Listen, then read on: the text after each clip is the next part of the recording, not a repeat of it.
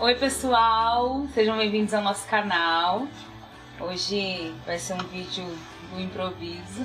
Tem uma coisa queimando no meu coração sobre oprimidos e opressores.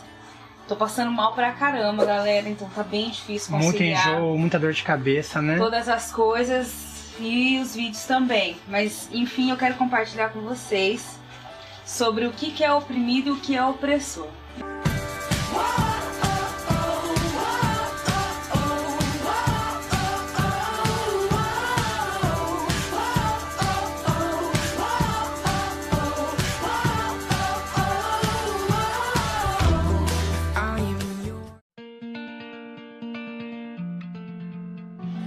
Fases da nossa vida, diversas fases da nossa vida. E tem fases da nossa vida em que nós somos opressos por alguma coisa. E eu não tô falando de forças demoníacas, ah, não. Eu tô falando de coisas que as pessoas fazem para você. Vou dar um exemplo clássico, assim, bem clássico. Tô olhando para vocês e pra panela ao mesmo tempo, que tô na cozinha. Por exemplo, mulheres que casaram mal, ou até mesmo homens, mas é mais comum em rodas de mulheres que se casaram mal ou por uma escolha ruim, ou também porque o seu cônjuge, sei lá, meteu louco, né? Às vezes a escolha até que era boa, mas as coisas não aconteceram conforme elas esperavam. E aí elas a... colocam a conotação que todo homem não presta e que todo homem é ruim. E aí você chega toda contente, bonita, para dizer que ganhou um bombom, que seu marido, sei lá, lava louça. E aí ela te joga um balde de água fria falando, cara, não se iluda, homem nenhum presta. E mais tarde ou mais cedo ele vai te decepcionar. Isso são pessoas que foram oprimidas nessa área e elas acabam, acabam oprimindo pessoas. Vou dar um outro exemplo para vocês entenderem bem. Por exemplo, aliás, um exemplo meu. Eu sempre fui criada de uma maneira muito independente. Minha mãe voltou a trabalhar, eu tinha 12 anos e eu me viro, né? Eu lembro que teve uma fase da minha vida que eu estudava, eu trabalhava o dia inteiro, eu estudava à noite, eu usava uniforme e levava marmita. Então eu chegava da faculdade, eu ia cuidar da minha marmita, ia lavar meu uniforme e por aí vai. Então na minha cabeça, as mães não tinham que ficar fazendo as coisas para os filhos, entendem? Ah, os filhos tinham que se virar mesmo, tudo. Eu achava meio absurdo quando eu trabalhava com alguém, que alguém me contava, ah, eu levantei de manhã para fazer a marmita do meu filho. Eu falava, imagina, nossa, nada a ver. E aí depois eu saquei que as coisas não são por aí, que cada casa tem sua rotina, pronto né? Cada mãe é uma mãe. Mas que na verdade é tão bonita, tão legal quando a mãe tem esse cuidado com o filho, é tão especial quando ela pode ter esse cuidado com o filho, e que na verdade não, não tinha nada de errado nisso. E aí eu me toquei que eu já tinha bancada opressora na vida de pessoas, viu? Bom, eu tenho um exemplo para dar para vocês. Quando eu trabalhava, eu e a Maria gente sempre conversou muito por telefone, mensagem, é, por aí vai. Todas as formas que a gente sempre estava conversando. Todos os espaços. Todos, assim. Eu acho que a gente conversava assim 50 mensagens para mais por dia, para 100. E aí o pessoal que trabalhava comigo me criticava, dizia que era um namoro pegajoso, um namoro que não ia dar muito certo, porque onde já se viu, tá conversando a todo momento, a toda hora. Um dia eu conversei com a Maria e contei pra ela. Eu disse, mas sabe por quê, amor? Porque ouvindo a história dessas meninas, elas não têm um casamento bom, elas não têm um relacionamento bom. O marido, o namorado, o ficante não liga para elas, não manda mensagem. Tipo, ele só se vê uma vez por semana, só se vê à noite. Então, gente, normalmente tudo aquilo que a gente não tem, a gente tem a tendência de criticar porque acha que é estranho. E tecnicamente, gente, eu tinha um ótimo Às relacionamento vezes, com a Mariângela, não é né? nem inveja. Às vezes é só estranho. E isso é ruim. Isso é bem ruim. E aí elas acabavam bancando as opressoras na minha vida, entendeu? Se eu tivesse dado ouvido para elas, eu talvez teria perdido muitas coisas boas que eu vi no meu namoro Verdade. de relacionamento. Se eu deixasse a opressão delas vencer na minha vida. Outra coisa legal também que eu lembrei agora é que quando eu namorava o Marco, o Marco sempre foi muito romântico. Ele pegou, mandou uma mensagem pra eu sair lá pra fora no meu portão. Aí eu saí, tinha um- uma, uma rosa, uma carta, um bombom, e ele nem tava lá mais. Peguei e saí correndo, acho que eu fiquei com vergonha na época. Foi bem que a gente começou a namorar e tal, mas foi bem bonitinho. E tinha umas amigas minhas comigo, né? Junto comigo, na minha casa. E aí uma delas disse assim pra mim: Ah, aproveita porque vai passar. Na verdade, pode ser que passe mesmo. Mas pode ser que não. Entendeu? Então pra quê?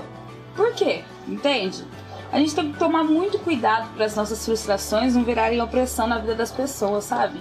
Outra coisa que eu já que eu tava pensando aqui, por exemplo, as pessoas têm uma experiência ruim com a igreja ou com um pastor, aí todo pastor é ladrão, nenhum pastor Toda igreja presta. não presta, né? Ou é muito comum ver casos de padre que molestaram crianças, aí todo padre é pedófilo, sabe? E por aí vai. Se frustra com uma igreja, toda igreja é chata. Se frustra com um crente, todo crente é chato. Aí a pessoa começa a bancar o opressor na vida das pessoas, né? É, é muito comum. A gente tem que tomar muito cuidado, a gente tem que dar um basta nisso.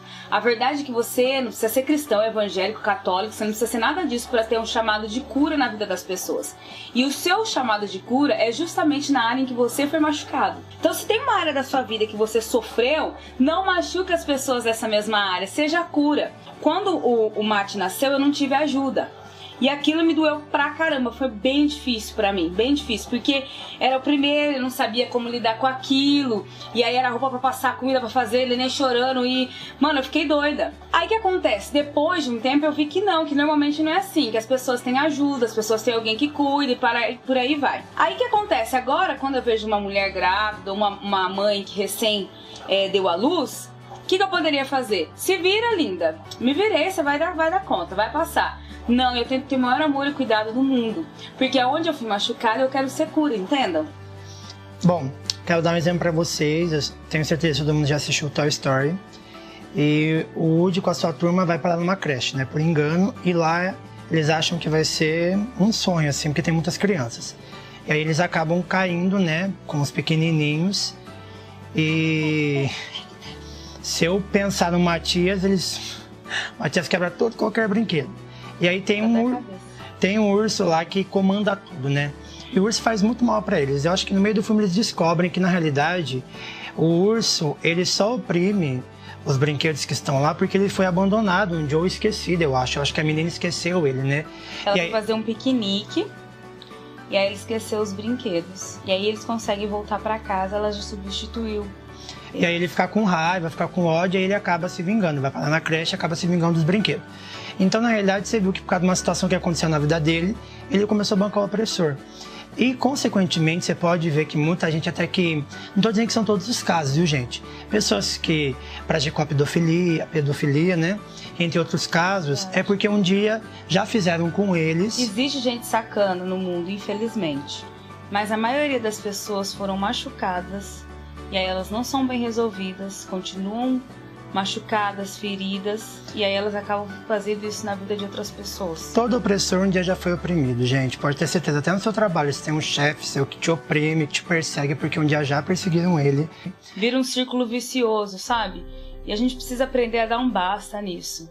A gente precisa aprender a colocar os nossos limites, mas também observar aquilo que a gente reproduz para as outras pessoas se também não é um círculo vicioso de alguma coisa, uma experiência ruim que a gente viveu ou que fizeram com a gente. Se você foi muito machucado em uma área, saiba que essa é a área que você tem autoridade. Se isso ainda dói, se você ainda não foi curado sobre isso, ora, Peça para Deus tirar isso do seu coração, peça ajuda, procure um psicólogo, um psiquiatra, faça uma análise, uma terapia, trata isso no seu coração, porque onde você foi machucado é onde você tem propriedade de cura na vida das pessoas e nunca, jamais reproduza suas dores na vida das pessoas. Às vezes a gente quer um pouco de vingança, eu sofri, ele também vai sofrer, ela também vai sofrer, isso não é bom. A Bíblia fala, não me lembro a referência, mas o Marcos pode pôr aqui embaixo, que a nossa luta não é contra carne nem sangue. A sua luta não é contra o outro, são contra potestades do mal. A nossa luta não é contra o nosso irmão, nosso coleguinha, nosso amiguinho, é, nosso pai, nossa mãe, nosso. Não! A nossa luta não é um com os outros. As nossas lutas são contra potestades e principados do mal. Então não se esqueçam disso. Mesmo que, mesmo a pessoa que te fez mal, libera perdão para ela. Talvez você tenha dificuldade, eu também tenho, de plantar semente de amor na vida das pessoas que me oprimiram, mas é uma coisa que eu trabalhei e eu já melhorei muito. Então talvez essas pessoas você tenha dificuldade, mas na vida das outras, pelo menos, reproduz o amor, principalmente nas áreas que você foi machucado. Por hoje é só, galera. A gente se vê no próximo vídeo. Não se esquece de compartilhar, de curtir, deixar seu like e de nos seguir também nas redes sociais. Beijos! Até o próximo. Tchau, tchau.